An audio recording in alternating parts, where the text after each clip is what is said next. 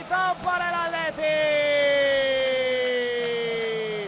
La jugada venía por la izquierda, movimiento de Grisman, rompió el equilibrio en la defensa del Betis, Bersálico la puso desde la derecha y apareciendo en boca de gol, Nico Gaitán vuelve a marcar, lo hizo en Copa también en Liga, gol del Atleti, Atleti 1, Betis